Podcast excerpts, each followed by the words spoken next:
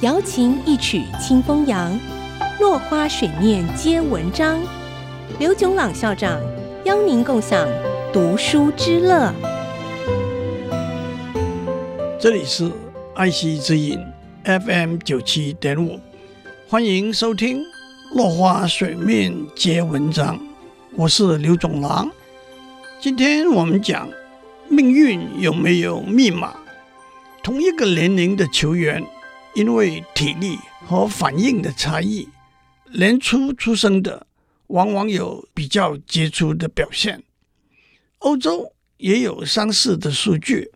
二零零七年，捷克全国青少年冰上曲棍球代表队获得全世界比赛第五名。二十二个球员里头，有十一个是从一到三月出生，只有三个在八月出生，一个在十一月，一个在十二月出生。至于足球呢？二零零七年。捷克全国青少年足球代表队的二十一个球员里头，六个是在一月出生，六个是在二月出生，三个是在三月出生，没有在十月、十一月或者十二月出生的。国际青少年足球比赛以八月一日为年龄的分界线，某一次冠军锦标赛里头。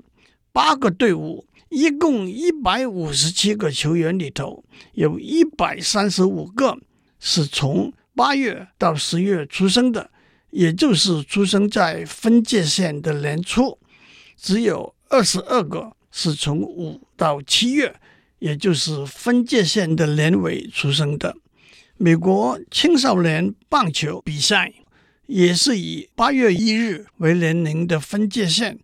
按照统计数据，八月出生的球员进入大联盟的机会比七月出生的球员要高百分之五十。这也是因为八月在分界线顶端，七月在尾端的缘故。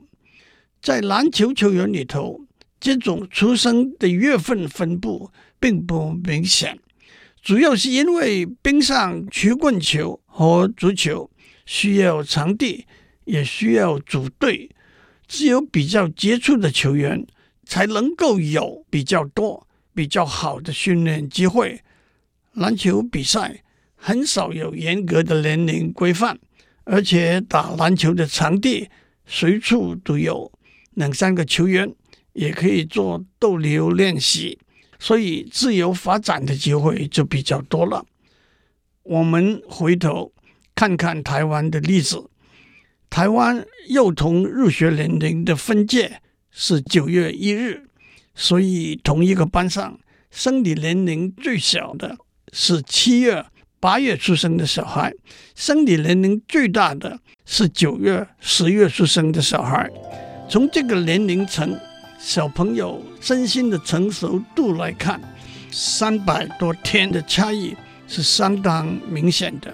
生理年龄比较大的小孩，自然会有比较好的表现。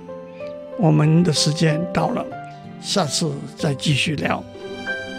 落花水面皆文章，联发科技真诚献上好礼，给每一颗跃动的智慧心灵。